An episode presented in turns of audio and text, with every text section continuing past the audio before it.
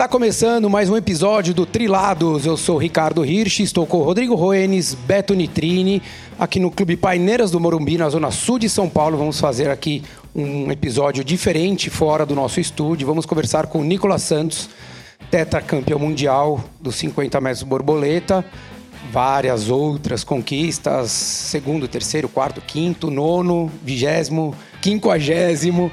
É, não começou lá em cima, teve que remar bastante. Nicolas, obrigado por estar aqui com a gente, cara. Obrigado, obrigado pelo convite. É uma satisfação enorme estar aqui. É, bom, minha história, se eu contar minha história toda aqui, para quem não sabe, eu tenho 43 anos. Comecei aos 6 anos de idade, por influência dos meus pais. Meu pai tem uma escola de mergulho no, em Ribeirão Preto, interior de São Paulo.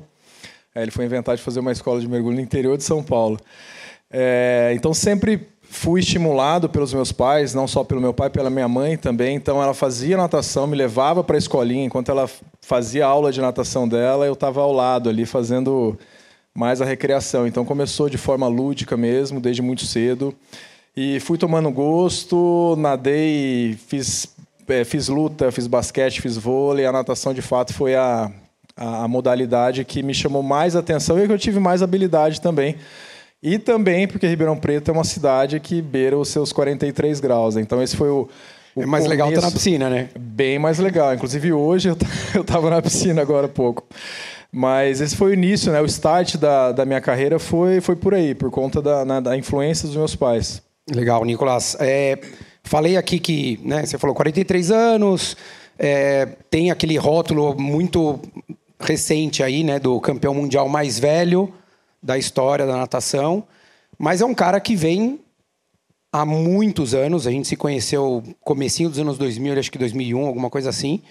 É, acompanhava e já via que você vinha ali galgando algumas coisas, numa convivência com Gustavo Borges, César chegando em São Paulo, é, do masculino, do feminino tinham ali velocistas, tinha Tati, Lemos, Flávio, enfim, uma, é, uma, uma turma muito grande da natação e que é, mostrava para muita gente comum, né, como nós, é, o que era natação alto rendimento, diferente do que a gente vivenciava.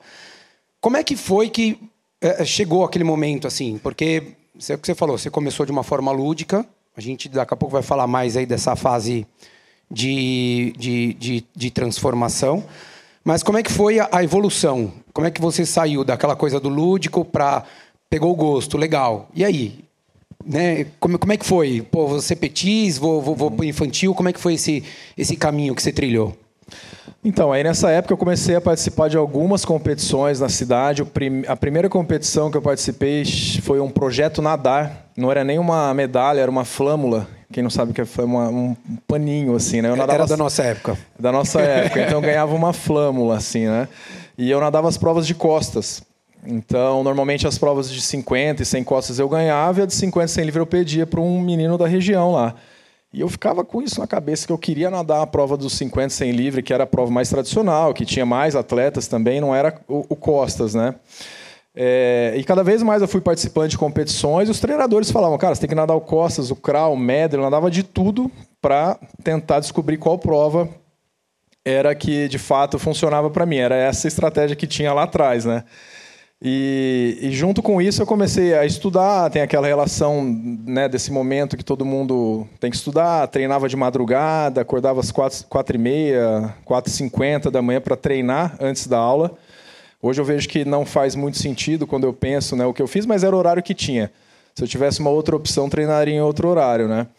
Mas aí, a partir desse momento, comecei a participar de muitas competições e eu falei, poxa, eu acho que é, é isso que eu quero mesmo, quero treinar, quero participar de competições. E nisso veio uma lesão no meu ombro, que eu tive uma lesão no, no espinhoso, assim, procurei médico, fisioterapeutas e tal. E aí um dos médicos na região falou para mim, você tem que mudar de esporte, fazer um outro esporte, porque a natação não dá mais. E eu fiquei com isso na cabeça que eu estava apaixonado com a modalidade. Eu falei, não é possível que eu vou ter que mudar fazer um outro esporte e tal. E aí eu comecei a fazer fisioterapia. As sessões de fisioterapia, eu fui cada vez mais me interessando, perguntando, super curioso, sempre tive muita curiosidade, né, para entender o que estava acontecendo com o meu corpo nessa época. E aí me deu uma vontade muito grande de me envolver com a área da saúde e comecei a cursar a faculdade de fisioterapia. E dentro da faculdade de fisioterapia, eu fui monitor de anatomia, é, me enfiava em, em aula é, como ouvinte de nutrição. Eu fui cada vez mais me construindo nessa fase. Consumindo né? então, todo consumindo tipo de informação conteúdo. que pudesse te ajudar, né? Exato. E aí passaram-se três, quatro meses, eu não tinha mais nada no ombro. Nada. Aí eu comecei a entender um pouco mais de biomecânica, comecei a o processo de inflamação, o que, que eu precisava fazer, fortalecimento e tal. E naquela época poderia ter sido um banho de água fria, assim, tipo, mude de, de modalidade e pronto, né? Então, é, eu sou muito grato. Eu nunca atuei assim. Eu, eu, trabalhei um ano na fisioterapia depois que eu, pare, que eu me formei. Foi um ano só de atendendo paciente.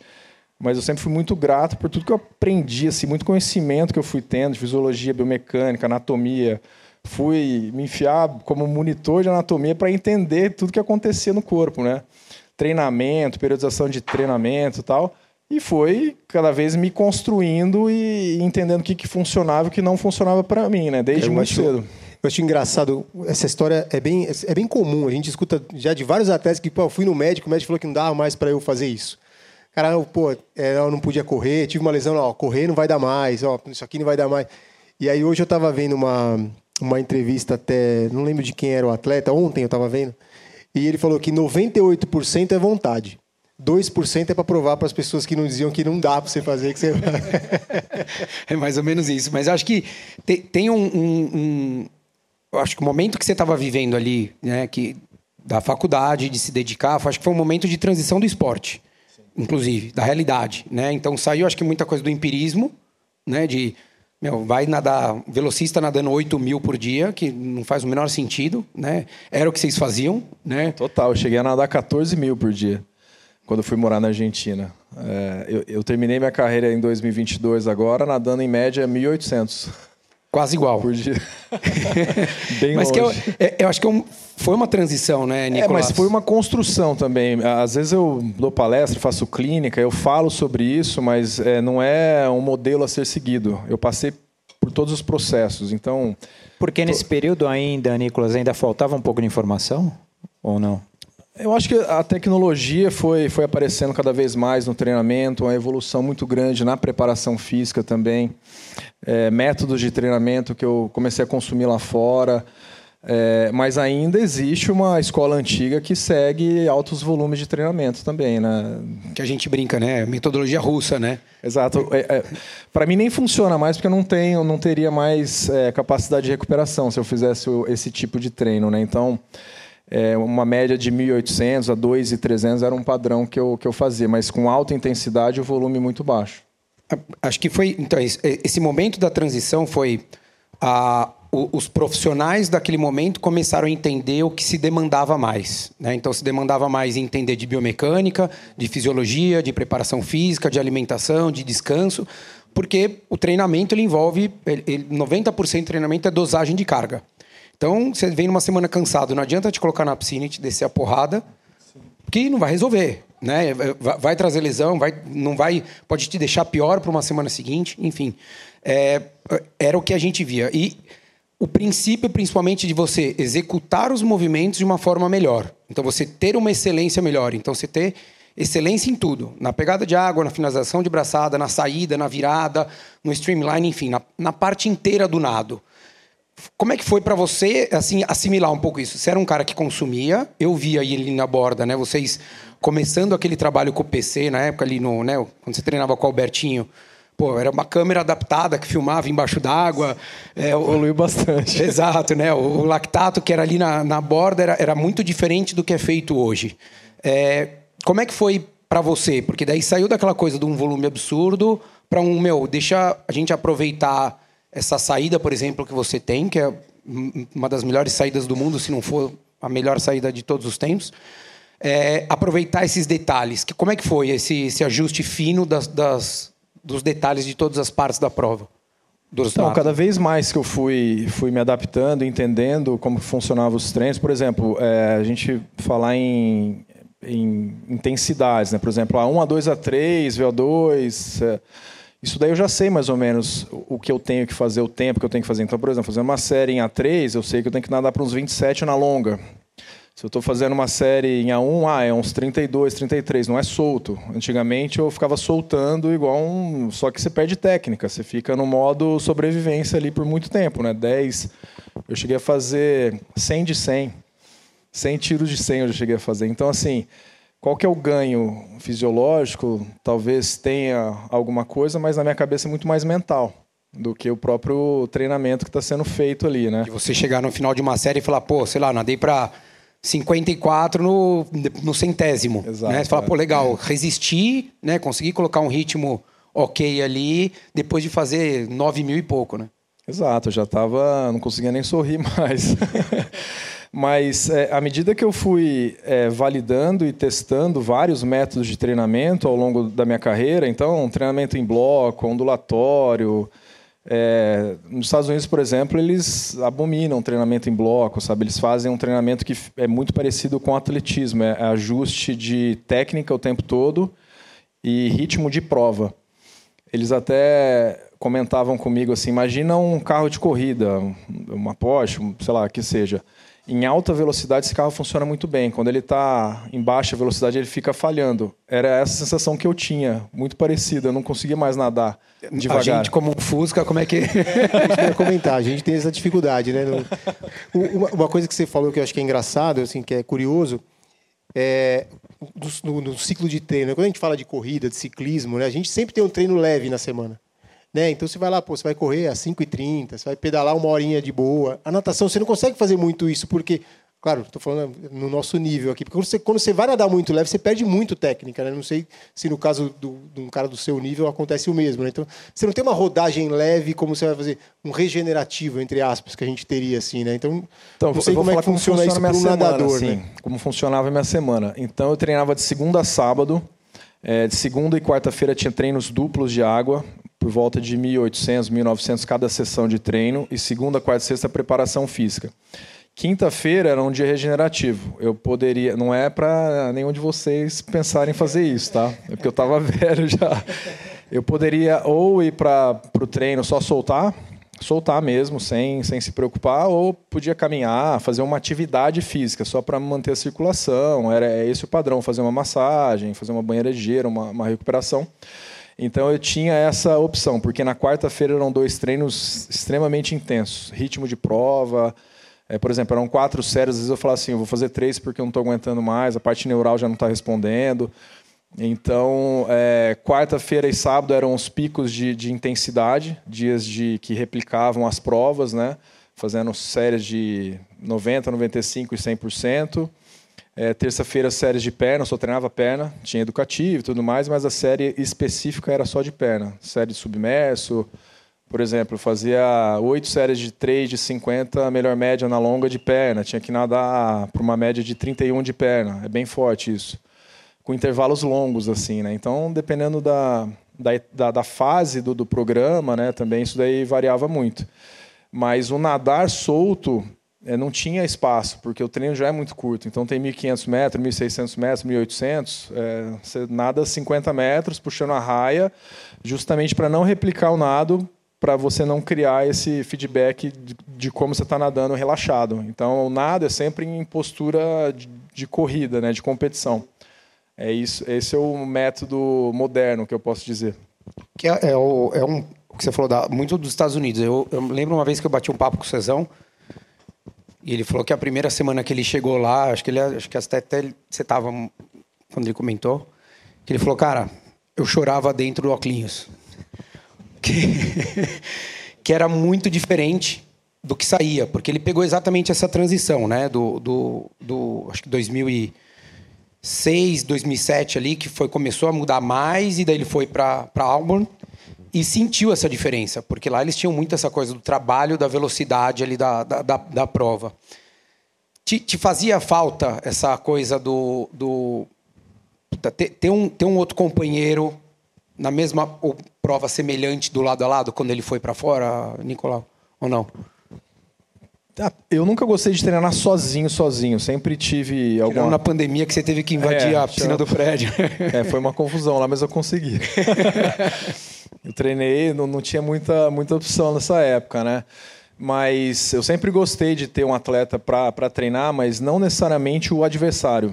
O César, nessa época, ele era o meu próprio adversário nas provas de 50 livre quando eu nadava. Né? A de 50 borboleta, na curta, nem tanto. Na longa, ele, ele normalmente ganhava. A gente trocava as cadeiras ali nas provas mais importantes né, do mundo.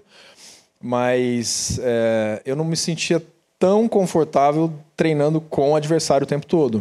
É, em momentos específicos, em fazer uma, tipo um amistoso, eu achava interessante. Mas no final da minha carreira, isso daí para mim não, não teve tanta relevância, porque eu era praticamente o alvo já, né? Então eu tinha 21,75 todo mundo tá tentando buscar esse tempo, né? E eu tentando melhorar ele cada vez mais. E aí o treinamento individualizado me favoreceu muito porque focou exatamente na, na, nas falhas que eu tinha, né? Então a saída era muito boa, a gente tentava melhorar também, não deixava de lado. Mas, é, por exemplo, a prova de 50 metros borboleta, os últimos 5 metros eu perdi um pouquinho a velocidade, que é normal. A prova do, do 50 borboleta começa muito rápido e vai cair na velocidade. Quem sustenta mais a velocidade é o que ganha a prova, né? O, com exceção do Bruno Fratos, que ele aumenta a velocidade no final da prova, não é um padrão. Mas aí a gente ia desenhando o tempo todo, a cada cinco metros a minha prova, quanto que eu tinha que nadar. Então, nesse momento, o, o trabalho individualizado foi muito importante para mim, não só para focar nesses detalhes, para eu saber quanto eu tinha que fazer, como, como eu tinha que aplicar a força ali para bater o recorde mundial e também a, o índice de lesão. Eu nunca tive uma lesão no esporte, né? Já tive uma lesão no ombro, uma na lombar. Primeira que tentaram te tirar da natação. Exato, né? tirando essa do ombro aí.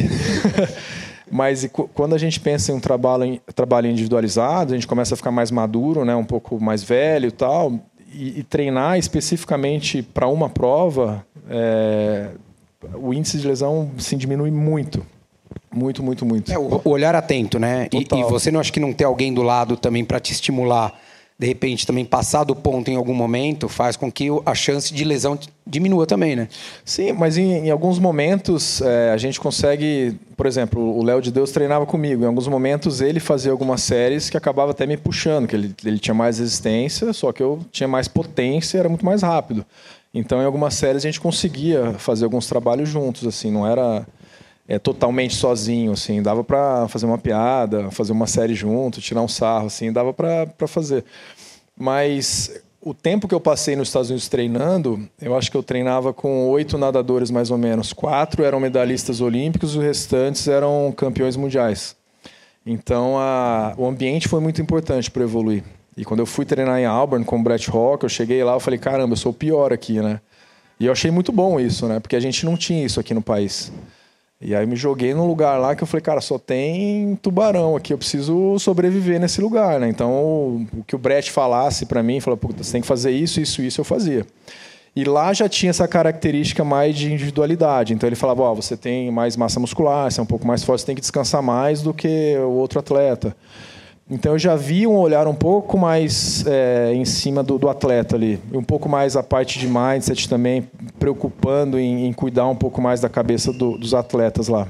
Nicolas, no caso da no caso da natação, os Estados Unidos, para o nadador profissional, ele é referência. É, eu pergunto isso por um seguinte: quando a gente vê, ah, no caso da corrida, de endurance, mesmo alguns corredores no Brasil profissionais se eles têm a oportunidade, ou eles vão para a Etiópia, ou vão para o Quênia e ficam uh, determinado período treinando com, com os africanos. Uh, o triatlon hoje está um pouco na altitude de algumas cidades dos Estados Unidos, mas bastante na Europa. No caso da natação, os Estados Unidos é referência. Às vezes acontece de algum outro país uh, também ter uma boa estrutura para treinamento. Olha, acho que Estados Unidos, sim, é a principal potência. A Austrália é fantástico, não só para a natação, mas o esporte em si é, é, é, fantástico o investimento que eles têm lá. Hum, Itália também é um, é um, um país que está evoluindo muito na natação. Mas eu, eu entendo que o, a metodologia que eles aplicam nos Estados Unidos, nem a metodologia, a forma como eles levam o esporte lá. Então, por exemplo, o, o, atleta ele é muito novo, começa a treinar desde muito cedo, o pai já, já tem uma, uma, uma questão de, de estimular cada vez mais, porque tem as conferências lá na NCAA que estimula ele a conseguir uma bolsa de estudo futura e lá é super caro, né? Aqui a gente não tem isso daí. O sistema de clube aqui uhum. não tem, salvo exceções, tem duas universidades ou uma, né, que que tem esse esse padrão de dar bolsa de estudo e tal, mas essa influência dos pais de falar, ó, você vai ter que nadar, se dar bem no esporte para pagar a sua faculdade, né? Então, é, uma, é uma sociedade multicultural em termos esportivos, né? Então, Total. Então, assim, é, é fomentada para isso, né? Sim. Então a, a, estrutura lá é fantástica. Assim, eu lembro quando eu estava nos Estados Unidos treinando em Auburn. Auburn não tinha nada. Tinha a universidade, a piscina. Era, era a piscina e o futebol americano, né? Exato. Tinha, tinha, um carro é, que a gente, eu, César, o Henrique, a gente ia para a piscina, tirava neve do, do vidro todo dia para treinar, voltar. Quando a gente queria ir para um shopping, a gente ia para Atlanta, dirigia duas horas. Essa era a vida que a gente tinha lá para treinar, poder treinar lá. Mas era uma cidade muito pacata, assim, era muito, muito bacana para treinar. Mas a estrutura era fantástica. Quando eu teve uma vez que eu vim para o Brasil competir um troféu Brasil, eu passei dois meses aqui.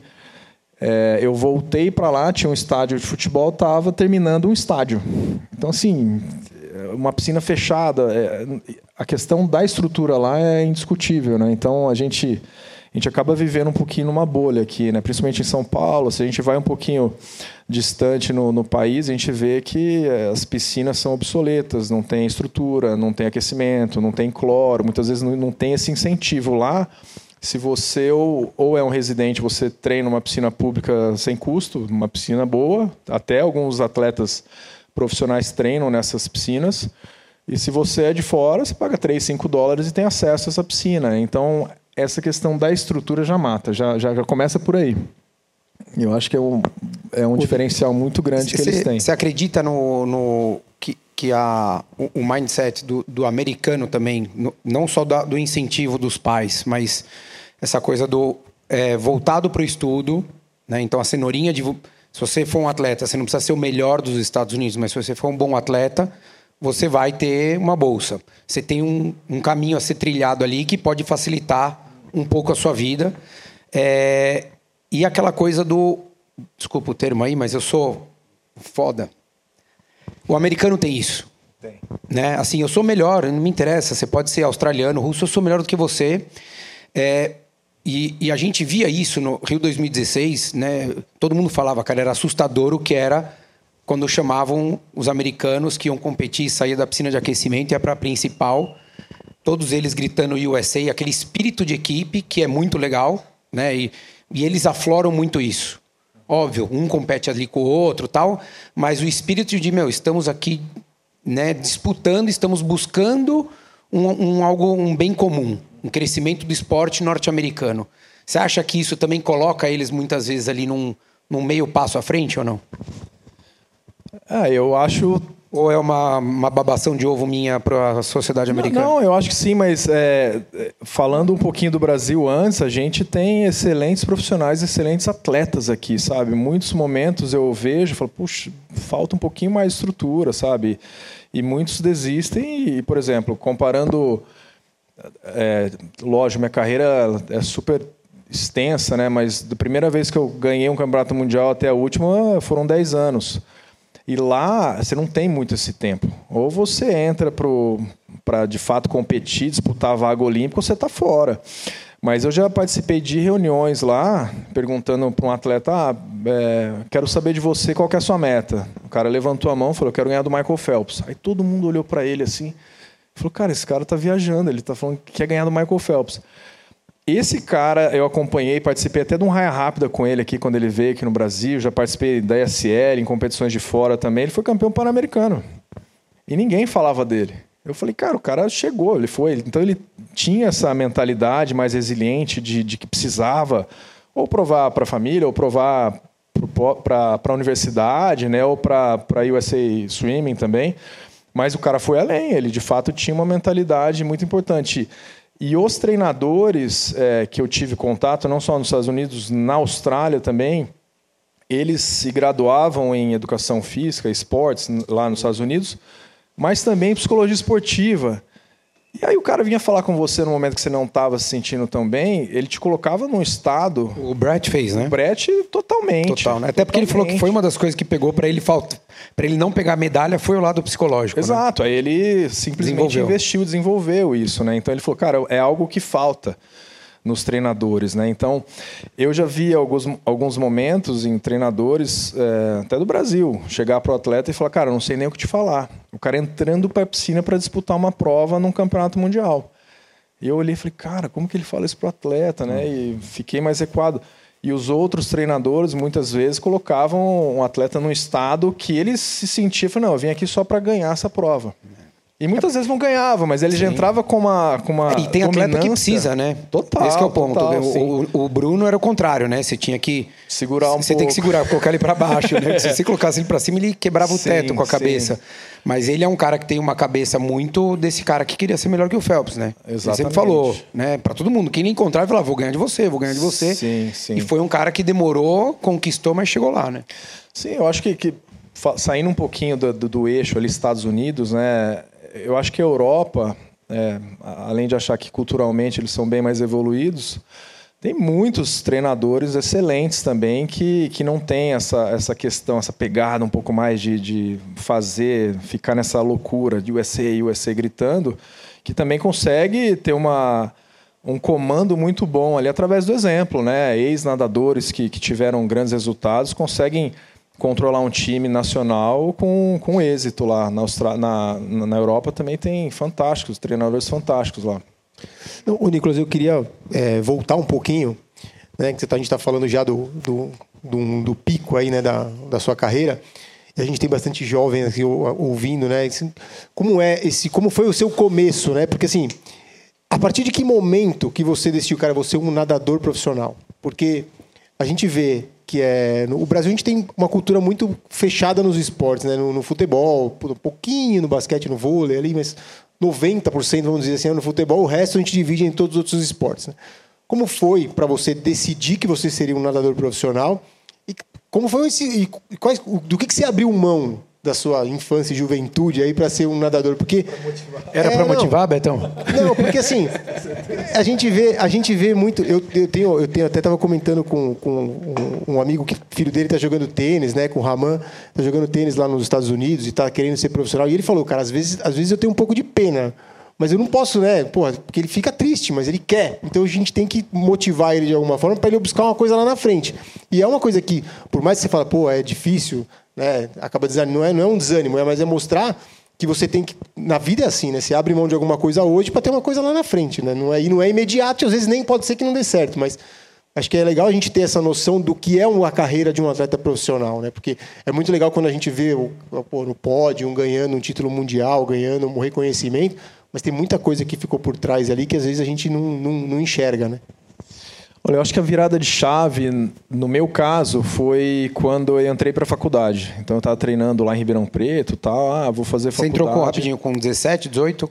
Não, foi um pouco mais tarde. Um eu entrei com 19 anos 19. na faculdade. Eu fiquei treinando dois anos depois da, do terceiro colegial, né? E falei, aí participei de um. Pra se dedicar para natação, você ficou Sim. dois aninhos ali. Um ano e meio mais ou menos. E aí eu participei de um de um eu fui finalista de um que Eu tinha o Gustavo, o Scherer, o o Carlos Jaime, não sei se você lembra, atletas naquela época eles já eram muito bons assim. Todos do revezamento, né? Ali na turma do revezamento. É, exato. Né? Eu chegando no cantinho ali do interior de São Paulo, na Raia 8, quietinho ali, fui lá, nadei. Aí o pessoal fica, quem que é esse tal de Nicolas que apareceu? E eu sentado no canto, assim, falei, nossa, eles estão, vão procurar, eu tô aqui no canto, né? Desse jeito. Aí nadei lá, minha primeira final de, de campeonato é o que é o brasileiro que a gente tem aqui na curta, né? E, e, a partir do momento que eu entrei para a faculdade, eu ganhei uma bolsa de estudo. Nesse momento, eu já levei a, a, minha carreira profissional. Eu não ganhava, não tinha salário, não tinha nada, mas ali eu já comecei a, a encarar como algo profissional, porque eu tinha uma, uma troca ali. Né? Eu estava ganhando uma bolsa de estudo e eu precisava de fato um entregar compromisso, né? resultado. Né? Então, é, foi, foi bem nesse momento, com 19 anos. E no ano seguinte, Olha que coisa doida. Eu ganhei um troféu Brasil, 50 metros nado livre, medalha de ouro, eu não ganhava nada. Então muitas vezes a gente vê nadadores mais novos assim, é, questionando salários e tudo mais, mas que leva tempo também, né? Então a partir do momento que você apresenta um resultado, você tem como pedir, é, né, de fato, negociar de uma forma. Eu apresentei o resultado, né? É incontestável isso.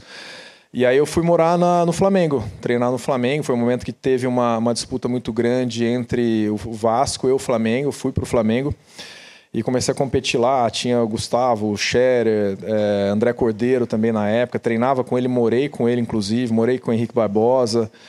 É, então foi entre ali 19 anos, um pouco mais tardio. Porque nessa época eu não sabia se eu queria continuar na fisioterapia ou ir para medicina. E aí depois que eu dei um baita de um resultado na natação, nessa competição desse Campeonato Brasileiro, eu falei, ah, não, eu quero seguir minha carreira nadando mesmo. E, e, e pouco depois você já começou a, a, a, acho que a despontar, né? Assim, óbvio, não no nível mundial, mas começou a chegar mais perto de, de tempos muito bons. É... é... essa competição que eu ganhei aqui no Brasil, eu fiz o índice para o Mundial de Fukuoka, que foi em 2001. Eu fiz 22,82 de 50 livre na longa. É, nadei essa competição, fiquei em 28º. Eu ganhei do Gustavo nessa época. e eu olhava pro Gustavo, e ele ficou assim, louco, um cara né? gigante. Aí ele me deu uma, uma umbrada assim, falou: Ah, eu não ia nadar mesmo essa prova. Eu falei, poxa. Valoriza minha conquista, é, né? assim, ah, dá o braço a torcer. Mas fui para essa competição, foi um momento fantástico assim na minha carreira. O primeiro contato que eu tive com uma competição internacional, fiquei em 28, super longe, assim. É, mas aí eu falei, cara, preciso agora de fato entrar no eixo. Eu comecei a falar com o Albertinho na época, que era um treinador do Gustavo. falei, cara, eu quero treinar com o Gustavo. E nessa época não deu muito certo treinar com o Gustavo. Enfim, e eu fui treinar na Argentina com um cara que chamava José Meulans. Esse nadava, hein? Lá eu cheguei a nadar 14 mil por dia. Então eu cheguei lá, primeiros treinos, ó, a gente tem um volume mais ou menos de 6, 7 mil. Eu queria nadar os 100 metros na época, né? Aí eu falei, beleza, eu vou fazer tudo que vocês me pedirem para fazer, eu vou fazer. A parte de água não foi muito boa. Eu cheguei a dar um de 1.500 do bloco, sabe? Um negócio completamente fora do, do, contexto da minha prova. Mas eu falei, cara, se esse cara nada bem lá fazendo isso, eu vou fazer. Mas a preparação física, em 2001, quando eu fui para lá, eles já faziam levantamento de peso olímpico. E aí eu comecei a desenvolver mais esse repertório de, de levantamento de peso olímpico que aqui no Brasil ninguém fazia. Então, comecei... Aqui era muita musculação convencional ainda, né? Aparelho, né? musculação. Né? Aí quando eu vim para o Brasil, eu fui treinar no Projeto Aqua. Né? Então é muita máquina, enfim. E eu já falava, poxa, o pessoal faz isso lá. Não, você está proibido de fazer isso aqui. Porque você pode se machucar. Aí eu dei mais uma. Né, andei um pouquinho mais para trás. E aí passou um tempo, começou a evoluir bem antes do CrossFit. Né? O CrossFit é, é mais recente aí. E aí os americanos começaram cada vez mais a ter resultados é, muito bons, assim. Até o César foi treinar fora e ele falava, não, a gente faz isso lá. E é um bom resultado, todo mundo começa a Deixa seguir. eu ver o que, aí, que tá acontecendo. Agora né? vamos fazer isso aqui, mas era algo que eu já fazia lá atrás. É, nessa época eu fui treinar com o meu lance, né? Aí depois disso voltei para o Brasil e fui treinar com o Albertinho. Passei sete, sete ou oito anos treinando com o Albertinho, fiz 50, 60 na longa, que era um tempo bom. Fiquei com o quinto tempo para nadar um revisamento na Olimpíada, nessa época, em 2004. Não entrei. Eu cheguei a ver minha mala com o meu nome, assim, tipo, uh, o patrocinador né, da, das Olimpíadas. Eu olhei, assim, eles tirando a mala. Falaram, não, você não vai. Eu estava com o quarto tempo e perdi. Fiquei com o quinto tempo e não levaram reserva. Então foi. Eu bati muito na trave, sabe? Bati muito na trave, insisti, persisti demais e. E cada vez mais eu ia me testando e me arriscando também, né? Então, muitas vezes eu, como eu tinha noção do que eu estava fazendo, noção de, de, de, fisiologia, estudava muita coisa, eu questionava muitos treinadores, mas eu tinha informação para poder argumentar Sim. em certos momentos e tal, e eles me escutavam também. Então, era muito importante isso daí. E acho que a, a, aquela fome e a vontade de querer muito também, né, Nicolas? Porque ah. é, o que o Beto perguntou, né? Pô, do que, que, você, que, que você abdicou? Eu acho que é um caminho, entre aspas, natural, que vai indo aos poucos, né? Então, você não chegou com 20 anos e falou: olha, agora eu não posso sair, eu não posso ir numa festa sexta-feira, porque sábado eu tenho treino. Isso daí, acho que já vem acontecendo na, né, aos poucos, a coisa vem, vem aparecendo. E quando você percebe, acho que você é, é, você passou ali por, que nem você falou, por 2001, foi treinar lá com o meu lance na Argentina, que era um fenômeno na época, né? Era ele e o Gustavo que ficavam brigando aqui, fim, que eu, né? Todas as provas que tinham. É, E você começou a enxergar algumas coisinhas que depois para sua vida começaram a fazer muito mais sentido aqui e a natação, em fato, acabou se desenvolvendo. E a gente vê que isso se arrasta até hoje. Né? Você não vê nenhum, principalmente velocista, não fazendo um levantamento olímpico. Né?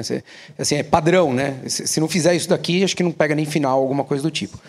E você, pô, seu primeiro, primeiro bom resultado foi 2001 que você falou, né? Ali que você ganhou. E daí você foi, meu, lutando, evoluindo, evoluindo, evoluindo, evoluindo, até você chegar ali 2009, dois, vai, 2008 em diante, que foi, acho que...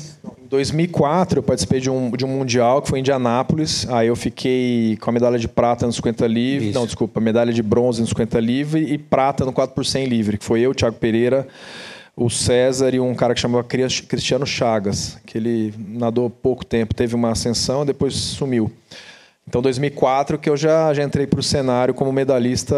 Não, mas eu digo até do, pensando mais no borboleta, que daí você. Ah, não, aí demorou, demorou. Porque você passou ali até 2009, você nadou muito bem foi 2011. livre. É, então, borboleta daí, foi 2011. Porque foi a hora que você começou, porque todo o tempo do Albertinho também você insistia muito no, Crau, no livre. Sim, total. Né? Muito total. ali no, no 50 e no 100, 50 e no 100. Enfim, foi o primeiro brasileiro a nadar abaixo de 21. É, Sul-americano, acho, né? Que, que, que nadou abaixo dos 21. E daí depois ali 2011 que você de fato acho que encontrou mesmo a sua prova. Não que você não né, ia super bem, pelo amor de Deus, no livre, mas no borboleta, de fato, se você comparar essas duas, acho que o borboleta ele estava sempre um pouco acima, que foi o que te direcionou no final, final dos últimos 11 anos da sua carreira, Sim, né? Sim, total. É que assim, aqui no Brasil, quando a gente nada por clube, né, a gente a gente tem que nadar três provas. Então eu nadava 50 sem livre, ou três ou quatro. Né? Eu nadava 50 sem livre e 50 borboleta como prova secundária. Eu não treinava para ela. Fazia velocidade, tal, nadava, pegava minhas medalhinhas ali, mas não tinha foco nessa prova. Quando eu fui treinar nos Estados Unidos em 2011, em Auburn, com o Brett Hawk, a gente treinava, treinando, treinando, treinando, ele falou, cara, você tem que começar a nadar o borboleta. Eu falei, cara, mas eu não nado borboleta tal. E aí ele me estimulou a nadar. Ele falou, vamos fazer um pouco de treino de borboleta. Eu falei, tá bom. E, e nessa época, o que, que eu senti? O, o crawl eu não estava conseguindo mais me recuperar. Eu estava com 31, quase para 32 anos. Eu tinha muita dificuldade para recuperar. E o nado de borboleta eu não sentia tanto. Então, assim, se a gente comparar a quantidade de movimento que a gente executa nadando crawl e o borboleta, é muito menor, né? No borboleta. Só que é um, um, um nado mais potente, requer mais força. E a gente começou a mudar umas características no treino. E a primeira competição que eu, que eu participei nos Estados Unidos foi um Pan Pacific Games, que foi na, acho que foi na Califórnia. Eu, eu ganhei uma medalha já. E o meu crawl foi horroroso, assim. Não nadei, sei lá, acho que não peguei nem final e o outro eu fiquei em segundo lugar. Aí o Brett falou, cara, você tem que nadar essa prova. Aí quando eu voltei para o Brasil, eu falei com o Albertinho, comecei a treinar com o Albertinho aqui no Brasil. Eu falei, eu quero focar no 50 borboleta para esse Mundial de piscina curta. Ele falou, ah, vamos treinar seis meses para lá, então. E aí eu ganhei o Mundial. Por muito, muito pouco. Errei muita coisa, errei a virada, não era nada que estava masterizado assim. Você me perguntasse o que, que, que, você fez na prova, eu não vou lembrar. Então, é, era algo que não estava automatizado assim ainda. Mas aí, a partir do momento que eu ganhei meu primeiro porque Mundial... Porque você estava há 15 anos olhando para o crawl Exato, e há é. um ano, dois anos lá olhando para o é. borboleta. E aí, em 2012, eu participei desse Mundial em Istambul. Sério, eu revi essa, essa prova que eu até pedi para a Fina, né, as quatro provas, semana passada. É, sério, eu errei a chegada, a virada foi longe, foi, foi horrível, mas eu ganhei. Aí eu falei, agora eu vou colocar foco nessa prova e, e, tentar evoluir nela. Né? E cada vez mais fui participando de competições, como convidado fora do país também. E aí no cenário internacional eu fui muito mais reconhecido do que aqui no Brasil. E aí comecei a participar Fina Series, Copa do Mundo, a ISL me chamou. A ISL foi um projeto muito bacana, né? Foi um pra, projeto... Para quem não sabe, vale a pena é. explicar, pra, ou para quem está aqui assistindo ao vivo, ou para quem vai assistir depois o podcast, explica para quem não, não sabe o que é a ISL. Não, a ISL foi uma, uma liga de natação que ela foi no meio da pandemia, que um ucraniano ele criou essa, essa competição, então não tinha muita relevância a medalha que você ganhar, você ganharia na prova, né? E sim a pontuação que você fazia para o time. E eles montaram times, tinha time americano, time é, europeu, eles estavam pensando em fazer um time brasileiro também, mas por fim, por conta da guerra, tudo paralisou e nada mais aconteceu. Então eles fizeram essa liga, que eram competições que a gente ficava dois meses na Europa competindo. No meio da pandemia eu fiquei morando em hotel fazia teste de Covid de três em três dias. Foi... Haja nariz, hein? Foi, é, pois é. Mas lá o pessoal não, não é tão caprichoso igual aqui no Brasil, não. Lá é na marra.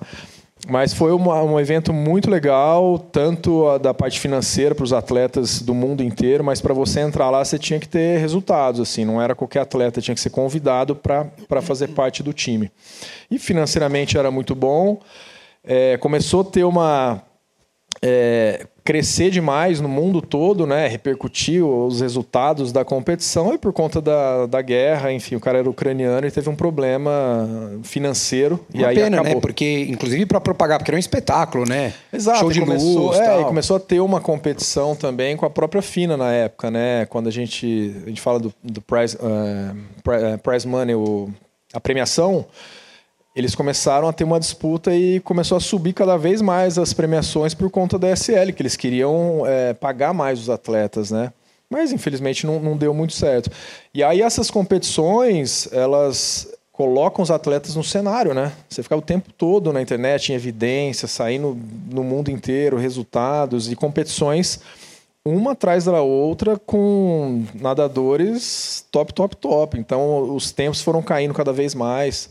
Nadei até para 49 na curta lá, o sem borboleta, que foi meu melhor resultado, pela alta, é, o tempo todo competindo, né? Então foi muito importante, mas infelizmente não, não seguiu adiante esse projeto. Essa, essa coisa do, do ritmo de competição também é muito importante, né, Nicolas? Principalmente, acho que para essas provas que tem que estar. é, é o detalhe do detalhe, né? Não dá para você errar a saída, não dá para você errar uma ondulada. é- Sim. é- acho que o- a competição traz muito isso, né? Para você ter ideia, aqui no Brasil a gente tem duas competições importantes, né? Os dois campeonatos brasileiros, para quem não está mais nas categorias, já começa a pegar o Troféu Brasil e FINC, que são as, né, que são as competições seletivas e as principais no país. Então são duas. Na Europa, além da, de ser totalmente centralizado, você pode viajar o mundo inteiro, se quiser, competindo. E todo final de semana tem competição. Assim como nos Estados Unidos tem os dual meetings também, que tem as competições que se juntam lá para fazer as, as tomadas de tempo e tudo mais. Na ESL aqui a gente nada, por exemplo, durante uma semana, três, quatro provas, eliminatório final, das seis a oito caídas na água, mais os revezamentos. Lá eu caía a cada fim de semana nove vezes, sete vezes em dois dias. Eu chegava no domingo, era um dia off que eu não conseguia me mexer assim. Dava dois dias outra competição. Já estava muito fresco, eles já sabia que você tinha que ajustar ali. Aí você fazia isso quatro, cinco vezes, descansava três dias, juntava todo mundo para treinar, os times internacionais treinavam juntos. Aí voltava mais um, um bloco de competição dessa, o cluster, né? E vai colocando os atletas em, em alto nível, né? Não, e além- acho que além do, nível, do número de provas, tem o nível da prova também, né? Você competir em alto nível. é, Só com ajuda pessoas muito boas, né? É, É, demais, ali, né? é, Você tá ali você gente do- pega dos oito assim, que estavam caindo na piscina, por exemplo, no, no 50 borboleta caía eu, o Manadu, o Dressel. Sério, era só os, É. o Ben Proud, o, Sério, tinha só os, os top 8 do mundo. É, a gente estava comentando, até estava comentando com o Rodrigo antes da gente começar a gravar aqui, que muitas vezes o atleta acaba ficando aqui no Brasil só, né, no caso do triatlon, né, pô, tem uma performance super boa aqui no Brasil, mas às vezes quando vai para fora não consegue repetir muito porque às vezes o próprio nível da competitividade aqui é mais baixo, né? Na natação a gente, claro, teve uma geração muito boa, né, mas tipo, você tem que tem que estar exposto aos melhores, né? Competindo com os melhores sempre é o, é o melhor, né? Eu acho que é o ideal de você É, acho que evoluir, né? É tudo que você falou, né? É, Foi pra exatamente, Argentina, é. foi para os É, Estados Unidos, é, né? é isso. É, na verdade eu queria treinar aqui no Brasil com o Gustavo, eu não tive essa opção. Não- hoje é muito fácil, né? Você, você manda uma mensagem aqui, o seu ídolo te responde. É, eu não tive essa aproximação, eu falei, vou treinar com o cara que é adversário dele. E eu tive essa abertura. Aí eu fui pra Argentina, me enfiei na Argentina para treinar. Nem gosto de lembrar, porque, sério, foi um momento bem puxado. Mas. eh, falando um pouquinho nessa competitividade, né, tem a competição interna, que é o Nicolas contra o Nicolas, é a competição externa, quando você põe a prova ali. Quanto mais você se expõe nesses momentos, não só tecnicamente você evolui, mas também a parte mental, né? A gente vê muitos atletas que estão começando a nadar ou tem um, um, um start assim e, e dá um baita de um resultado, chega numa competição importante e não entrega porque muitas vezes ele não está ainda com essa maturação mental, assim, ele não segura essa pressão. É, a- o primeiro baque que eu tive em um campeonato mundial foi em 2013 em Barcelona, eu classifiquei com o primeiro tempo do mundo. Então eu entrei, eu, eu, tinha, me, eu tinha feito participado da seletiva, nadei, fiz o primeiro tempo do mundo na seletiva, fui para esse campeonato mundial, nadei a semifinal e entrei para a final com o primeiro tempo do mundo, raia 4. O mundo inteiro me, me vendo ali. 2013, né? Aqui tinha... o César também estava, né? O César também estava. E eu tinha acabado de ganhar em 2012 o campeonato mundial. Fui para esse mundial, todo mundo falou: agora vamos ver se ele vai ganhar essa prova. Ah, eu, eu te xinguei, viu? Eu te xinguei. E eu me lembro quando eu estava entrando do, do, balizamento, então tem aquele é, momento que antecede a, é, a entrada ali na, na piscina, né? os atletas ficam todos sentados, aí começa a chamar raia 8, ali, né? é, raia 8, 1, tal, tal, até, até a raia 4, que é o último a entrar, que eu acho que deveria ser o contrário, né? O cara que tem o primeiro tempo do mundo devia ser o primeiro a entrar, né? Que é o momento que você tem que tirar a roupa tal, já está todo mundo posicionado. E nesse momento que eu entrei, tinha um som de um coração, ficava tum, tum, tum, tum. E quando eu fui entrando, eu falei, cara, acho que eu estou ficando ansioso aqui. Eu achei que era o meu coração. Isso me atrapalhou muito. Nesse momento que fui nadar, eu subi no bloco, minha, minha frequência cardíaca está totalmente alterada, um holofote na minha cara, o estádio todo apagado, todo mundo, né? Vamos ver se ele vai ganhar agora essa prova. Eu nadei e fiquei em quarto lugar. Nesse momento eu falei, eu preciso cuidar da minha parte mental, que não era desenvolvido, ninguém fala, todo mundo pensa em treinar e malhar. Só que isso é eu costumo dizer que isso é o basal, é básico isso, né? Treinar e malhar, isso, se você pensa em ser atleta, isso é mandatório, não, tem, não é discutível, né? Uhum. Mas a parte mental eu negligenciava, porque não tinha essa informação de outros profissionais também. E aí eu comecei cada vez mais a investir. Fiz yoga, fiz certificação de mindfulness e fui estudando respiração pra caramba, entendendo fisiologia, sistema simpático, parasimpático. Comecei a pesquisar tudo. Eu falei, cara, podia ter isso na manga nessa hora podia ter resolvido o meu problema ali, né? E aí você podendo ter um título como campeão mundial, fiquei em quarto lugar, aí só no dois anos depois para eu tentar fazer isso de novo, né? Então é esses momentos que só que leva tempo, né? Essas informações, esses atalhos assim, muitas vezes até os profissionais não por negligência, mas falta de informação. Também é difícil ter um profissional único que tenha toda a informação para passar para o atleta, né? E aí eu fui correndo atrás, né? Ou eu, de repente, teria a opção de morar fora do Brasil ou ficar aqui e cada vez mais é, me construir como atleta. Você, você aponta essa prova de 2013 como um dos pontos, assim, de falar, cara, se eu tivesse que mudar alguma coisa, era, era uma das provas ou não? Então, eu comprei a estratégia, né? Então, é, eu vejo muitos atletas que é, quando as coisas não dão certo, atribui a, a, culpa ao staff e tudo mais. Então, se eu tivesse feito arroz com feijão ali, eu ganharia a prova. Eu tentei é algo a mais. Nadou 23, 30, 23. Eu tinha nadado super baixo. É, não, é, então, na, na eliminatória e na, na final sim, foi muito acima, né? Sim. E aí eu falei, cara, se eu fizer isso daqui, eu ganho a prova. Tem que ser o arroz com feijão, me controlar aqui e vai. E aí, na hora, não, você tem que passar com 9 na cabeça, nos 35 você tem que fazer isso, depois você finaliza. E eu saí da minha prova, característica que eu, que eu normalmente tenho a habilidade para executar ali e arrisquei a fazer algo diferente. Não deu certo, mas a partir desse momento eu falei, pô, pessoal, agora é, daqui para frente eu que vou tomar essas decisões nesses momentos, né? Mas em nenhum momento eu exteriorizei isso para falar que o staff que fez, porque eu comprei a ideia, né? Até porque é uma decisão conjunta, né? É, e quem está executando ali também. É. em volta, tem o biomecânico, tem o treinador, tem, tem o staff inteiro ali.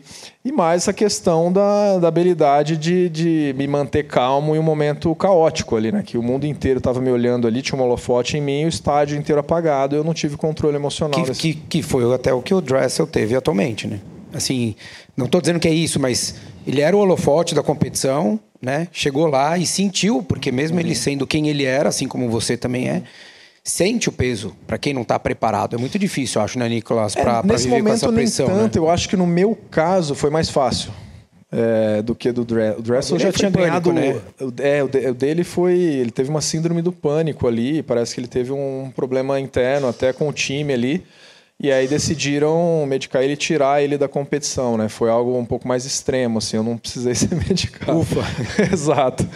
Mas é, a pressão que, que tem que suportar ali, ela é muito intensa, né? Então, no nível dele, o cara é campeão olímpico, estava aparecendo um outro nadador ali, é, húngaro, batendo ali em cima dele, tinha acabado de nadar uma prova super rápida, provavelmente ele perderia essa prova e ele não teve esse controle. Eu acho eu, eu não gosto de, de, de, lembrar disso, mas assim é importante os atletas verem que até o Dressel acontece isso. Então a gente fica assim, ah, porque a questão da depressão e tal. Cara, é isso. Às vezes você tem que, que lidar com isso, buscar ajuda profissional para poder seguir adiante, né? É mais comum do que a gente imagina. Muito mais. Nicolas, falando um pouquinho de entrando na parte de patrocínio uh, durante essa durante toda a sua carreira. Obviamente, a partir do momento que vem os títulos mundiais, absolutamente normal, uh, dependendo da modalidade, o interesse por grandes empresas e, e patrocinadores. Uh, às vezes a gente vê, a gente discute muito isso em alguns episódios, que melhorou bastante, mas alguns departamentos de marketing de, de empresas no Brasil, às vezes quando você apresenta teu cartão de visita com relação a resultados, às vezes aquela pessoa que está analisando não entende, pô, mas ele não fica nem entre os três em Copa do Mundo, é oitavo, sétimo, quanto que isso é valioso. Gente que está envolvido com esporte sabe. É, eu queria saber de você, nessa tua carreira, se uh, os patrocínios que você teve, o tempo uh, durante esse período, a, a marca acreditou, a empresa acreditou uh, nesse sentido, porque em algumas situações você estava fora e, e, tem empresas que falam, pô, ele não está no Brasil, a gente não consegue ativar o atleta, etc. Por outro lado, existem empresas, a partir do momento que você também uh, torna-se campeão mundial, às vezes alguma marca uh, quer você embaixo do guarda-chuva dela, então você passa a ser um atleta global uh, nessa condição. Como é que foi, uh, durante a tua carreira, essa condição de patrocínio? Ah, a questão de, de, patrocínio é uma, uma guerra constante na carreira de um atleta, viu? Eu posso dizer que nós já batalhei muito assim para conseguir grandes resultados e até em momentos que eu tive muito êxito, mundialmente falando, eu não tive patrocínio. E momentos que eu estava começando um novo ciclo para a Olimpíada, aparecia um patrocínio, sabe? É, as empresas, é, pelo menos na, falando do meu lado, assim, na parte aquática, né, da natação, as empresas ficam de olho muito na, naquela promessa ou em quem está de fato ganhando medalha de ouro. Ou medalha de prata eles também não olham. O que mais interessa é medalha de ouro ou então aquele atleta que está em ascensão, que é mais novo e tudo mais. Mas, é, sem dúvida nenhuma, o investimento é muito baixo. Na modalidade, a gente vê que essa construção toda de um atleta profissional requer muito investimento do clube e até um reinvestimento desse próprio atleta que ele está, enfim, é, ganhando do clube, né? Ou um patrocinador ou outro. Tem é, o Exército também brasileiro que tem um programa que eles incentivam os atletas, não só da natação, de diversas modalidades, que tem um auxílio legal também, mas patrocínios robustos assim, pouquíssimos atletas têm na natação. É, tem que acabar brilhando muito. É, eu vou fazer umas perguntinhas para o Nicolas. Se alguém aqui quiser fazer algumas perguntas, é, levanta a mão. Ah, vou pedir para a Piera levar o microfone aí, mas espera um minutinho só que eu só vou fazer umas perguntinhas, daí a gente já entra nisso, tá?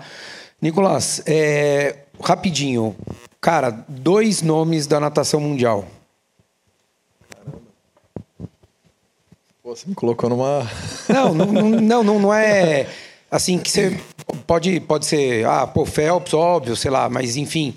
É, por que, que de repente alguém te chama atenção? Por isso que eu não, não te falei quem se aponta como os, os melhores ou os maiores. Alguém que te chama, ou por, pela determinação, ou pela capacidade de, de ressurgir das cinzas, é, ou por alguém que mudou de, de modalidade de, de nado como você e de repente se descobriu dois nomes, assim, pode ser que não sejam tão conhecidos eventualmente. Ah, eu vou falar de um que, além de tudo, ele é meu amigo, né? É, ele tem o jeitão estourado dele, mas um é o Bruno Fratos. O cara, vou te falar, que ele, ele fez tudo que ele podia e não podia para conseguir uma medalha olímpica.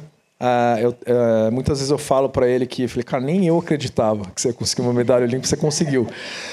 E aí ele fala, cara, eu fiz tudo, mas eu, eu conheci o Bruno nadando provas de fundo, e entrando para velocidade.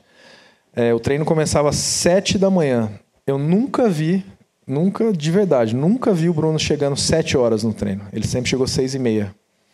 Então, assim, a dedicação que ele teve ali, a, a capacidade de, de resiliência e suportar a pressão, cara era baixo. Chamar pra si, né? Chamar pra si. baixo, né? ele. Todo mundo fala, cara, não tem condições, não tem condições, ele é muito baixo. Cara, ele conseguiu ser medalhista olímpico. Isso daí eu, eu tiro meu chapéu é, pelo que ele construiu, além de tudo ser brasileiro. Eu tô no Brasil e gostaria de, de, valorizar ele. E o Dressel, sem dúvida nenhuma, é um fenômeno, mas é, não posso deixar de falar do Michael Phelps como a conquista histórica no planeta que ele fez para a natação. O Gustavo fala muito, né? O Gustavo Borges fala que ele acha que é o maior atleta de todos os tempos. É, na, minha, na minha cabeça, sem dúvida nenhuma, é. é o... E de todos os esportes, né? eu concordo eu com ele, eu concordo com ele, porque eu acho é. que é, é, você assimilar a capacidade, é, a, a todas as cara, as competências que você tem que ter, né? Todas as valências, do, de saída, de virada, de todos os princípios, todos os detalhes de todas as provas, é uma coisa absurda, assim. É, quando você pega, por exemplo, você vai para um Mundial, para uma Olimpíada, você não nada 50 metros nado livre. Então você nada de manhã eliminatória, à tarde a, a semifinal, no outro dia, à tarde a final. O Phelps ele nadava cinco, seis provas. Então ele estava nadando a final de uma prova, ele tinha nadado a eliminatória antes dessa final. Teve prova que foi meia vai, hora de diferença, alguma coisa cara, assim. Vai né? encavalando né? uma prova atrás da outra e o cara ganhando em série medalhas de ouro. É, sério, é um fenômeno. E com todos os holofotes e toda a expectativa em cima dele, né? Eu já ganhei um 100 livre também. dele, eu posso falar. eu nadei um GP nos Estados Unidos e ganhei um 100 livre dele. Mas sem tá, dúvida tá no nenhuma, currículo, tá no currículo. Tá no currículo. Mas, sem dúvida nenhuma, o Michael Phelps fez um, uma carreira fantástica. Parou de nadar, voltou e no Rio de Janeiro fez o que fez, né? Ganhou mais medalha de ouro. Exato. O, o, o Bruno é uma coisa legal que eu, quando eu tinha um programa na rádio, eu lembro que fazia, sei lá, acho que umas duas semanas que ele tinha operado o ombro, isso em 2013. E ele, é, acho que foi 2012, logo depois da Olimpíada. E ele veio e daí eu falei, pô, e aí, Bruno, né, como é que vai ser tal, até o final do ano? Fim do ano eu tô andando 2161. Daí, então, tipo, eu, eu, gosto, assim. eu gosto muito disso. Não, ele, não, então é incrível. Quando eu, eu ouço isso, eu falo, nossa, esse cara tem uma cabeça.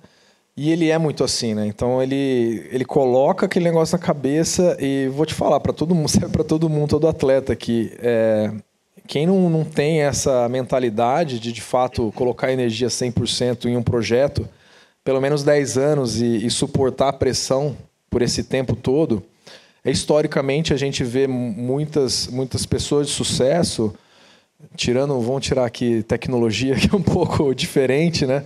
Mas menos de 10 anos é muito difícil você conseguir ter um estado de excelência absurdo, assim, em qualquer área. E o Bruno, ele foi, assim, eu conheci ele desde muito, muito novo. E eu tiro meu chapéu pelo que ele construiu na, na carreira dele. Pô, e passou por umas coisas, né? 2012 bateu na trave ali, Daí opera, Rio, né? Veio com a hérnia, né? Deu uma hérnia ali, acho que para ele falar um mês antes da, do Rio, não abriu para todo mundo, né? Não abriu para o mundo. Veio aqui, ainda foi para a final, sentiu. É, na própria competição, a última é. competição dele, que foi o Mundial, quando ele sentiu o ombro, ele estava alongando, aí ele empatou com o francês e ele falou: Nicão, eu vou nadar só para tentar ganhar desse cara, porque, sério, eu não estou conseguindo rodar o braço. Foi nesse nível. Ele foi conseguiu quase ganhar do cara ali, o cara entrou para o final, mas aí ele já foi direto fazer uma cirurgia. Dá para entender que, que de fato foi algo muito sério, né? Exato. Vamos lá. Quem vai fazer a pergunta? Fala, fala, fala seu nome, pode falar bem alto. Oi, boa noite. Meu nome é Gabriel Delaroli e eu queria perguntar se de, é, Desde que você começou a treinar, você era um dos melhores da sua equipe ou com o tempo você foi melhorando e chegando nesse ponto? É mesmo? Delaroli. Ó, não é para ninguém rir aqui, hein? Eu era gorducho, então eu posso falar quem é gordinho. eu era bem gordinho quando eu era pequeno, até nas minhas palestras eu coloco a foto e, e então eu, eu não, não era. Eu tinha bastante dificuldade até para me controlar. Era muito ansioso, gordinho, né? Tinha dificuldade para segurar o meu peso. Mas a partir do momento que eu fui começando cada vez mais a mudar o ambiente, né? É, começar a conviver com outras pessoas, entender como que era a parte de, de alimentação, nutrição, ter horário, horário para dormir, eu fui cada vez mais me evoluindo, né? Mas, como eu falei, eu fui ganhar a medalha, minha primeira medalha, eu já estava nadando há uns quatro anos, eu ganhei minha primeira medalha de costas, e eu, queria, eu treinava para o crawl. Então foi tudo bagunçado no início, além de eu ser bem gordinho. Mais alguém quer fazer alguma pergunta? Vamos lá, passa para o Sandro, por favor. Vamos. Sandro eu gostava de nadar borboleta também, Nicolas. Tudo bom, Nicolas? Boa noite aí, prazer. Parabéns, parabéns. Teu aniversário, não é, é isso? Meu aniversário. Parabéns. Esse é o presente. Boa. O Nicolas, primeiro eu queria falar que eu vi a sua prova de 2013, porque um dos meus prazeres é, é, é ver competições de natação e eu estava como torcedor lá. E até depois que te encontrei contigo, tirei uma foto depois da competição, você já relaxado lá. E foi uma prova que, a gente, que eu torci muito para você. Mas minha, a minha pergunta é sobre eventos de natação e uma, uma provocação, até para você que é um nadador de 50 estilo. Já não está na hora da FINA botar o 50 estilo na Olimpíada? E meu comentário é, às vezes eu acho que a, a natação tem que ser mais atrativa para o público que está vendo a competição na natação, não só nós nadadores, mas furar a bolha. E eu acho que é, a, a natação está tendo essa competição com outros é, esportes no começo da Olimpíada. Antes reinava a natação sozinho, agora já tem o skate, etc.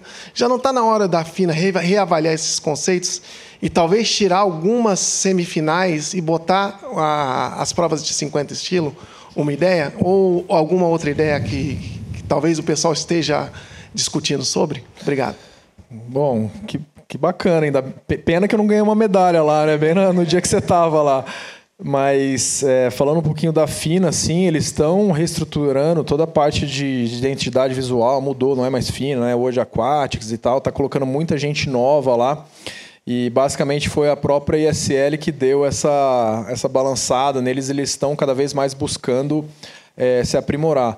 Com relação às provas de estilo, já é uma conversa, espero que não tenha, porque agora eu parei de nadar, não vou ter opção. mas é, seriam muitas provas por, por país, né? Então teria que ter é, dois atletas masculinos no borboleta, dois femininos. Então são três estilos a mais, né? São é, costas, peito e borboleta, dois homens e duas mulheres em cada país, em todos os países. Aí a, o que eles alegam é que não tem espaço nas vilas. Então eles não colocam essa prova. Mas seria fantástico. Mas eu acho ainda que se colocasse prova de 50 estilo, o nível ia ficar mais alto ainda. Porque outros atletas iam querer treinar para essa prova, viraria uma prova olímpica. Acho que iam dar mais importância no não ciclo, fora do, do, do momento olímpico, né? Ou durante o ciclo, né, Nicolas? Sim, sim. Acho que ao longo de um macro, macro ciclo de quatro anos, aí o atleta monta o seu planejamento por exemplo, o Dress eu colocaria uma prova como prova principal, 50 livros, 50 borboleta, né? Então, mas é mais por conta do número de provas. Isso é o que a, que a FINA diz, né? É, eu, eu vejo, o, o, o, Sandro fala com relação a isso, e eu vejo muito até onde tem um problema do, do próprio triatlon, porque é uma prova muito longa e, e, não é interessante, né? Cá entre nós, né? É muito mais legal você ver um negócio que acaba em um minuto eu tenho dificuldade de ver provas longas de, de natação justamente por conta Você dessa... foi educado agora, hein? Hã? Você foi educado agora. Né? Atratividade, não, mas assim, é, voltando um pouquinho na SL, eles conseguiram fazer um negócio muito legal. No início eu fiquei um pouco perdido porque é um sistema de pontuação. Então você ganha a prova, fica em segundo. Por exemplo, eu ganhei várias vezes do Dressel na, na, na competição. Em nenhum momento eu recebi uma medalha, era pontuação. E aí, no, passava meia hora, eu estava nadando um 100 e eu estava perdendo para ele. E tá tudo bem, e a competição rodava. E aí ficava pontuação o tempo todo na, na no placar. Então, a, era muito mais atrativo, Para quem estava assistindo era muito legal, porque a, a sacada que o, o Constantino teve foi a imprevisibilidade. Então falou assim: ah, o, Dress, o Nicolas vai ganhar, mas eu tinha acabado de nadar um 4 por 100 livre, eu perdia. Então não era previsível. Aí o Dressel, ele ia nadar, todo mundo achava que ele ia nadar. E todo mundo gosta de ficar na telinha quando é algo não previsível. Todo mundo fala, nossa, quero ver quem que vai ganhar agora. Aí viu o Dressel, o cara não saiu da TV. E aí eles fecharam é, contratos grandes nos Estados Unidos com a NBC. Se eu não me engano, foi a NBC que eles fecharam. E aí cada vez mais foi crescendo a audiência por conta disso, né? Porque não era algo previsível. Então, por exemplo, você vai assistir a Olimpíada, o, o o Phelps subir no bloco e falar, ah, o Phelps vai ganhar de novo. Aí você muda de canal, sei lá, você não está muito afim de ver. É, se a prova for rápida, você até vê, mas. É. Assim, Exato, mas é algo parte, mas o 1500. Não, é, não é pro mal, mas o 1500, o quanto ele é legal? Não é legal. É, lá não tinha, né? É, é então, mas numa é. Olimpíada, você pensar 1500, 800, não é pro mal, é igual o triatlo, é igual uma, correr uma maratona você não tem uma emoção. Porque você fala, Sim. nossa, ele vai ganhar. Não. Ih, ó, ele vai. Eu Leva acho que daqui 10 minutos ele passa. você fala, pô, daqui 10 minutos já estou dormindo, eu não quero mais saber o que está acontecendo. Essa dinâmica é importante, né? A gente tem, no, no triatlo que foi criado o Super League há um tempo atrás, né? Que é uma prova super dinâmica, que acontece isso que você falou.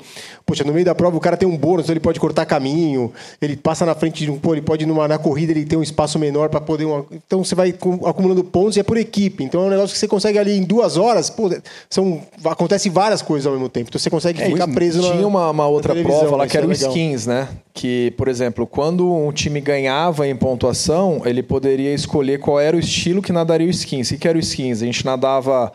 É, os, nadavam oito atletas, dois por país ali por, por time. Então nadava os 50 borboleta, nadava, tá. E aí entravam quatro, tinha três minutos de descanso. Aí esses quatro nadavam, três minutos de descanso, aí fazia um duelo final. Era uma competição que eu, eu nadei, essa, essa daí na última eu perdi. Eu estava já com lactato, sério, nas alturas.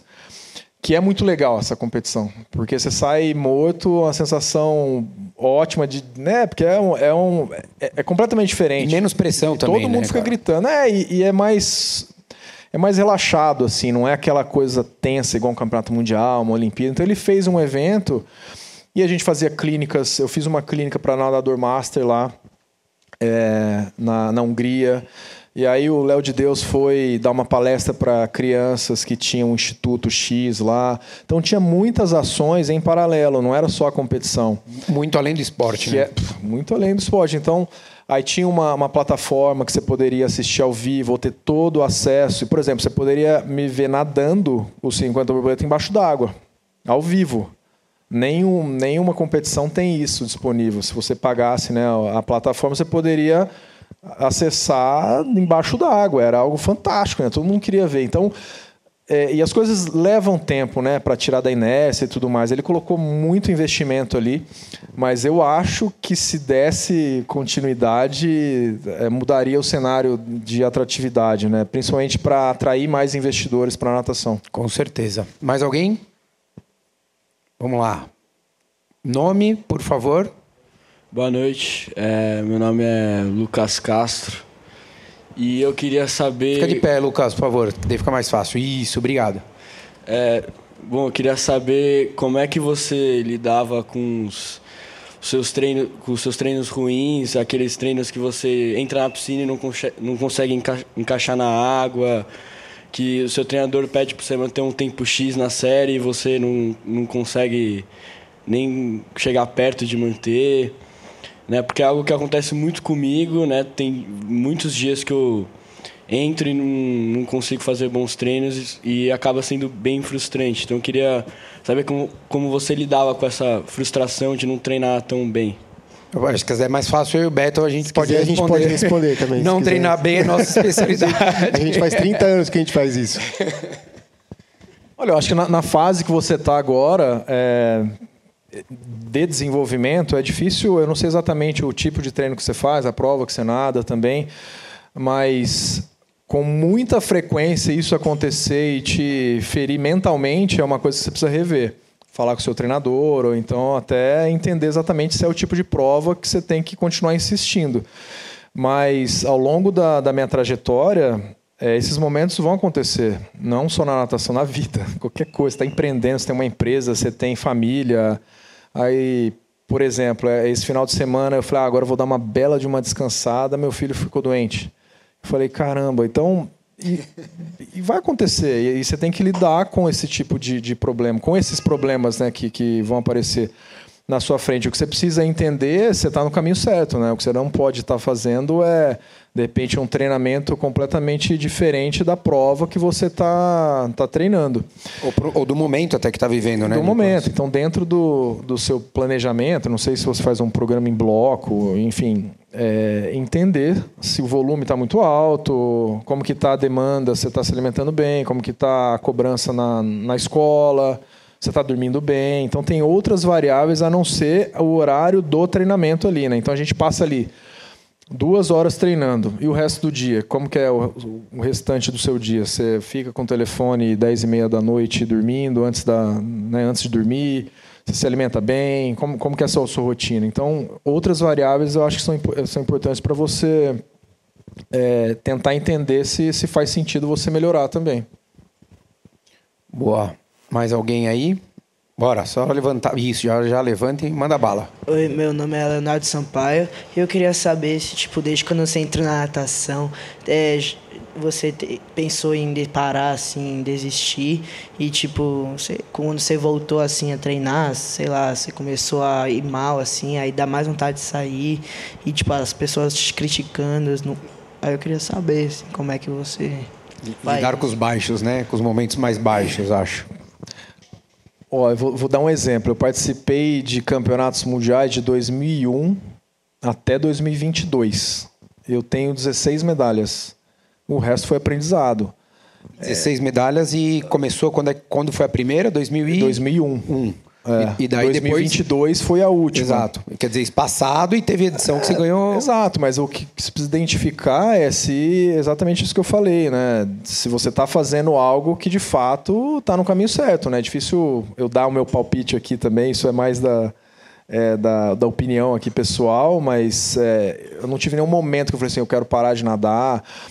E eu coloquei como regra na minha carreira, toda vez que eu né, eu, eu tinha um resultado ruim, eu tirava uma semana, eu não falava sobre nenhum tipo de assunto, de, de parar, de quero mudar de esporte, quero mudar de prova. E isso já amenizava bastante minha tomada de decisão ao longo da, da competição. Não tomar nenhuma decisão com a cabeça quente, exato, né? Exato, exato. Eu acho que nem muito feliz, nem muito triste, né? Eu acho que é esse que é o, o é, grande ponto, né? Eu tentava o autoconhecimento leva muito tempo, né, para você falar, putz, eu, eu sei onde eu errei, né? Eu acho que eu preciso comer melhor, preciso suplementar melhor, não estava tão hidratado, é, não, não dormi bem. Então é uma coisa crônica, assim, que você tem que cada vez mais ir, ir, ir pensando e estudando em você. Não é algo pontual. Por exemplo, em competições importantes, normalmente para a final, dificilmente eu consigo dormir bem mas isso não, não, não, afeta tanto, né? De falar assim, nossa, eu tive um resultado horroroso. Mas se é algo recorrente, que você dorme mal, isso vai de fato atrapalhar, não tem jeito. Com certeza. Bora lá, quem é? Vamos lá?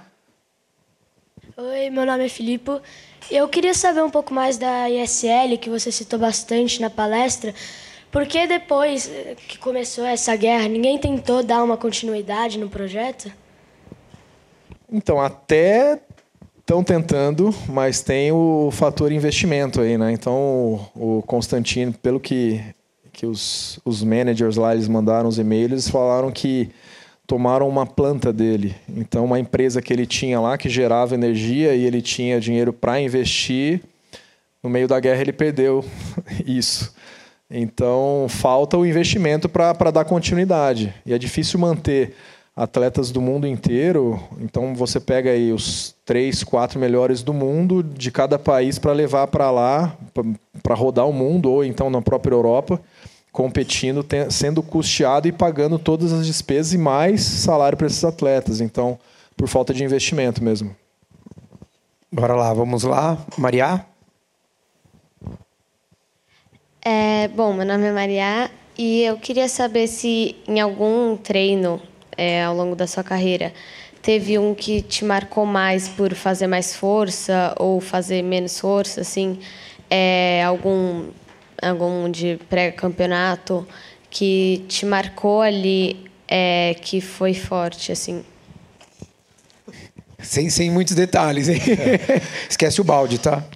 Ó, em temporada eu cheguei a fazer um de 1500 do bloco e não era minha característica, foi, foi na Argentina. Foi marcante é, esse. Essa foi marcante, eu nunca mais esqueci. Mas séries Série, em assim. meio de temporada que quando eu estava treinando para o 100 metros borboleta, eu fiz oito vezes 3 de 50 melhor média na longa. E eu tinha que nadar todos os tiros abaixo de 30 na longa. Essa daí marcou bastante. o ombro te dá sinais até Nossa, hoje, né? Essa foi bem. Porque é uma característica, característica diferente do 50, né? A prova, quando você faz o 100, ela é um pouco mais relaxada, um pouco mais solta do que a prova de 50 metros borboleta, né? E próximo das competições, é, eu tinha mais facilidade em, em, fazer os treinos de potência, fazer tiro de 50 do bloco. É, mas eu posso falar de séries legais também, que foram boas, que pode te motivar, talvez. Boa, boa, boa, boa. É, séries quebradas de 25, por exemplo, 3 de 25, melhor média de borboleta, mais 2 de 25 submerso. O submerso é o que dói mais, porque eu não posso respirar, né? Tem que fazer os 25 metros submerso. É, muita série de paraquedas também. Oito tiros de 25 do bloco, eu tinha que nadar todos para nove a cada dois Esses minutos. 25 é isso que eu ia perguntar. Esses 25 normalmente é o quê? 9, 9 e pouco, é isso? Que você tem que virar ali? Então, tem uma. É que assim, o treino, quando ele é, é curto, por exemplo, 1.500, 1.800 metros, ele tem uma meta. Então, por exemplo, eu vou fazer um tiro de 25, legal, tiro de 25, mas eu quero que você faça 9. Então, te, te, cobra algo a mais, né? não é simplesmente fazer um tiro de 25. Então, eu tinha que tentar fazer 8 de 25 para 9. Muitas vezes eu fazia um 2 e o restante ficava fazendo para 10, 10, 2, 10, 3. Mas eu começava cada vez mais a entrar no ritmo da prova. Né? Essas, essas séries eram, eram bem interessantes. assim. É, e tiros de. Na realidade, tiros que eu chegava bem próximo do meu resultado em campeonatos, assim, eu ficava bem feliz né, nos treinos, né? É, nunca fiz 21 também no treino. Eu sempre fazia 22-3, 22-4 em temporada e quando eu descansava, raspava, colocava bermuda nova, chegava a fazer o 21. Mas não, não, nem sempre a, a série tem que ser horrorosa para a gente depois escolher um bom resultado, né? Então tem métodos de treinamento que a gente fica passando por todos os sistemas, né? Faz o bloco A1, bloco A2, bloco A3, aí faz resistência de força, resistência de velocidade, depois potência, descansa, vai competir. É, eu, eu, gostava muito de treinar de forma intensa, mesmo cansado, com volume mais alto, e manter essa intensidade até o final do programa, e eu conseguia evoluir muito com relação à técnica e à, e à potência do nado, por conta desse método de treinamento. Então, ele não doía tanto como séries anteriores que eu fazia mais longas assim. Mais alguém? Vai lá, Renato. Alô? Tá. Bom, meu nome é Renato Nicolas, já te conheço, pela televisão bastante. É, queria que você comentasse um pouquinho, principalmente com a, com a molecada que está aqui, é, que eles acreditam, eles, a gente olha, e principalmente eles, os nadadores, eu não, porque eu não sou nadador, mas que para você é fácil você chegar num campeonato, é, num mundial, num que fosse num sul-americano, um pan-americano, uma Olimpíadas, o que, que qualquer um deles, que você não fica nervoso. Não, é fácil, né? Mentira. né? Não, imagina. Você vai lá e eles. Eu, eu, acredito que eles têm muito essa. Assim, não, a ansiedade, o nervosismo, e que faz parte isso também. E você, aqui, nada melhor do que para nós aqui, explicar um pouquinho como que você lida com isso e o que, que você daria de conselho. Desde para você, quando foi você mais moleque e até hoje, o, que, o que você usa, que métodos, que conselhos você daria para a molecada, para todos isso, para é, aceitar isso e ter um controle? Né? O, que, o que tem que fazer, o que, que faz, pra, às vezes, para um atleta é legal, para outro não é, a forma de lidar com essas, com essas situações. Então, essa descoberta é muito pessoal, né? Tem atletas que gostam de ouvir música, eu gosto de meditar, de, de, fazer respiração profunda, me identifico muito com isso, sempre fiz yoga, fiz mindfulness, tem uns mantras lá que eu faço também que eu gosto bastante. Não é nada zen também, é totalmente baseado em ciência mesmo, eu gosto de pesquisar, estudar e testar. Mas é, aquele estado de imersão que a gente tem muitas vezes, de flow, assim, que você está treinando, cada vez mais você começa a prestar atenção na sua braçada, sentir a água. Isso daí precisa ser com muito, muita frequência. O tempo todo você tem que estar tá fazendo isso no treino. Então, quando eu era mais novo, eu ficava lá na farra, brincando e tal. Chegou um certo momento, eu não, eu não falava com ninguém no treino. Eu ficava totalmente focado, imerso ali, fazendo é, meus movimentos, meu treino, quando a, a coisa começou a ficar cada vez mais profissional. E isso se replicava em competições. Então eu tinha é, esse, essa sensibilidade muito alta em competições. E, e para a gente ter cada vez mais controle, o que eu acho que faz muito sentido é esse trabalho de respiração e exposição. Então, essa parte comportamental, assim, de, de lidar com situações, por exemplo, falar em público. Tem muita gente que se sente extremamente é, nervosa, né? Mesma coisa acontece, replica, é muito parecido a sensação. Eu sei porque eu já fiz algumas palestras e no início me sentia desconfortável. Dava tremedeira, mais. né? Frio na barriga. Dava, então isso é a mesma sensação. Isso te paralisa. Você simplesmente te dá um branco ali, você não sabe o que você tem que fazer. E não tem tratamento melhor ou então uma, uma dica melhor do que a própria exposição. E tempo, repetição, repetição, repetição. Isso que, que vai, de fato, maturar eles, ma masterizar mais eles nessas situações que te causam desconforto. Eu acho que é esse o caminho. É, quanto mais você evita alguma coisa, menos tolerante ela você fica, né? É natural. É, é uma zona de conforto ali, né? Em muitos momentos ali. Esse último mundial eu posso dizer que eu estava muito, muito tranquilo assim. Mas eu já tinha feito isso 26 anos, né? Aí não faz sentido eu falar sobre essa última mas, prova. Mas você acha que também você também estava tranquilo pelo fato de você saber que era o, o Gran Finale ou não? Não, mas eu não, naquele momento eu não ia falar Ainda não. me aposentar. Mas como eu ganhei a prova, eu falei, putz, acho que já deu já. Eu fiz quatro títulos mundiais no Brasil, é algo inédito.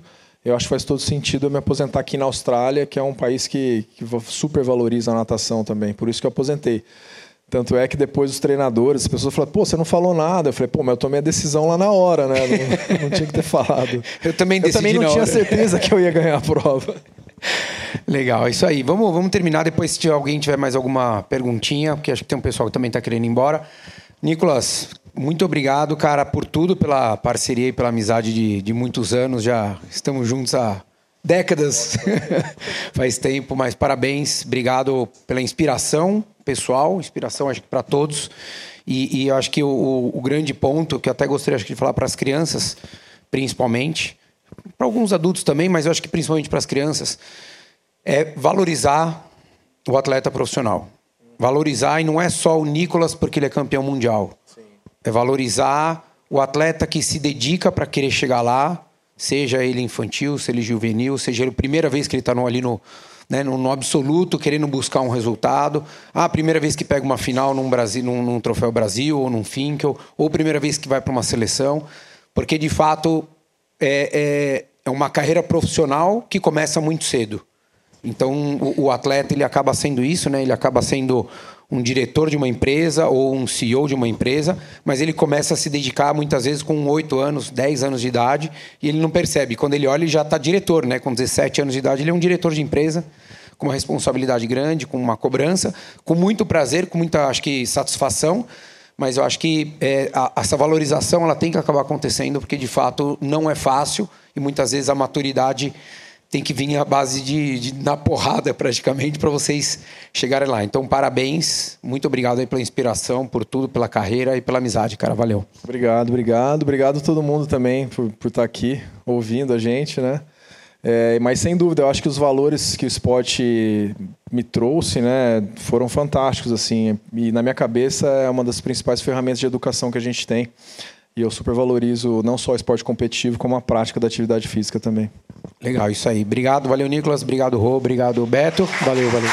Obrigado, Obrigado. a todos vocês. Espero que quem não está aqui presencial ou quem esteja assistindo tenha, gostado. Só seguir o Nicolas aqui. Acompanhe, porque ele continua falando muito de natação. Tem mais uma competição ainda, não tem aí uma que você foi chamado aí para participar? Tem um. Então, ia rolar esse ano, mas vai ser em fevereiro do ano que vem, no México. Pô, vai ter que continuar treinando, então. É, então, vamos ver, vamos ver. Mas eu estou treinando um pouquinho menos, estou treinando três vezes na semana, eu nado, e três vezes na semana eu faço musculação. Vamos Sim. ver como que eu consigo voltar esses 50 metros aí. É, vai que vai. Obrigado, obrigado aí, Beto, obrigado, Rô, obrigado a todos. Espero que vocês tenham gostado. Um abraço. Valeu.